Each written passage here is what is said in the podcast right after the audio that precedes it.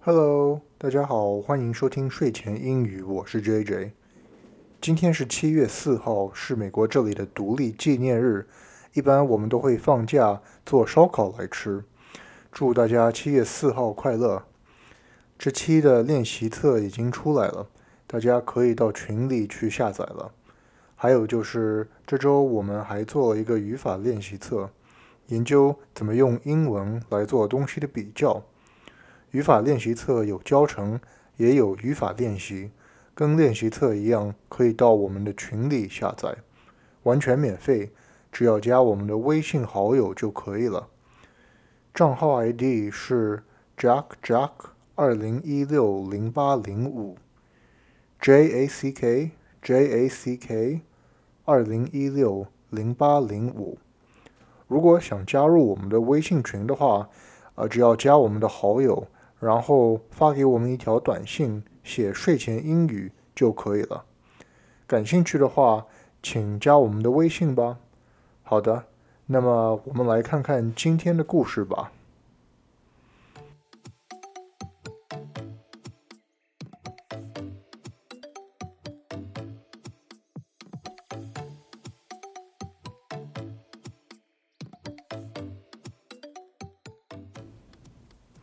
Every Friday morning, there would be a quiz in math class based on the material learned throughout the week. 每周五早晨，数学课都会有个小考试，考的就是每个星期学到的内容。It wasn't anything particularly difficult. As long as you finished the homework every day, you could finish the quiz no problem. 不是什么特别难的考试。 只要每天做好功课的话，通过这个小考肯定没有问题。As the teacher passed out the quizzes to the students, Ethan's friend Andy sat down next to him and began to whisper something. 当老师把考题发给学生们，伊森的朋友安迪坐在他旁边，似乎有话和他讲。Psst, Andy said. I forgot to do all the homework this week. Can I copy you? Psst，安迪说：“我这周忘了做功课了，能抄你的吗？” Hmm, okay, Ethan said. But be careful, don't get caught. 唉，好吧，伊森说，但是小心点儿，别被逮着了。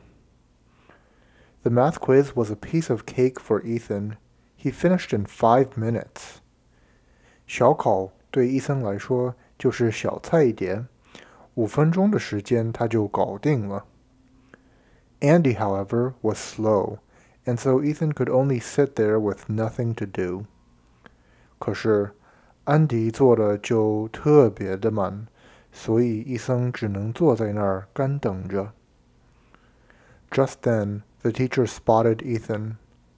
那刹那，老师朝伊森方向看来。Feeling that something was suspicious, she came over, and what do you expect? She noticed Andy cheating off of Ethan. 老师感觉有点可疑，于是就走了过来。果然，他发现安迪正在抄伊森的作业功课。she was furious. 老师气透了。Both of you go to the corner for time out, she said. 你们两个到墙角那儿去罚站。老师说。Ultimately, both students got a zero on the quiz. 最后两个学生都考了一个大零蛋。Ethan thought this was very unfair. 伊森觉得非常不公平。I wasn't the one who was cheating, he thought to himself. Why should I be punished too? 他想，作弊的又不是我，我为什么要被罚呢？At the end of the day, the teacher pulled Ethan aside to talk to him alone. 放学后，老师把伊森拉到一旁，有话和他单独说。Ethan, she said, I know that you are a good student. 伊森老师说：“我知道你是个好学生。” But you must know that even though you did your own work and did not cheat off anyone, letting someone cheat off of you is just as bad. 虽然作弊的不是你，你也没有抄其他人的答案，可是你也不能让其他人抄你的答案。By letting others cheat off of you, you are actually harming them and preventing them from learning. Do you understand? 让其他学生抄你的答案，你其实是害他们，妨碍他们学习，耽误他们学习，明白吗？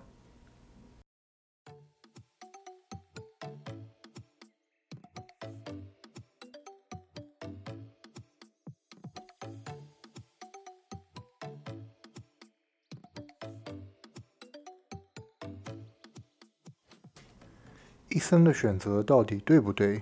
他被老师罚公不公平呢？虽然他自己没有作弊，可是允许朋友抄他的答案也并非正确的做法。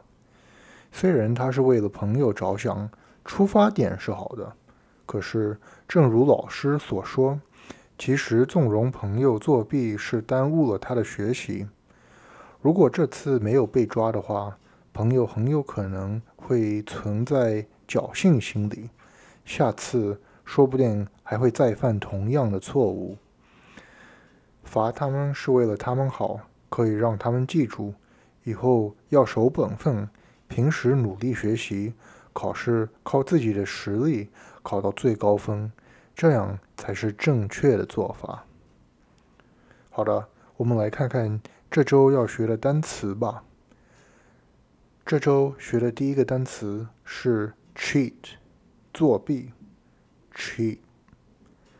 After the student was discovered cheating on the exam, he was expelled by the school.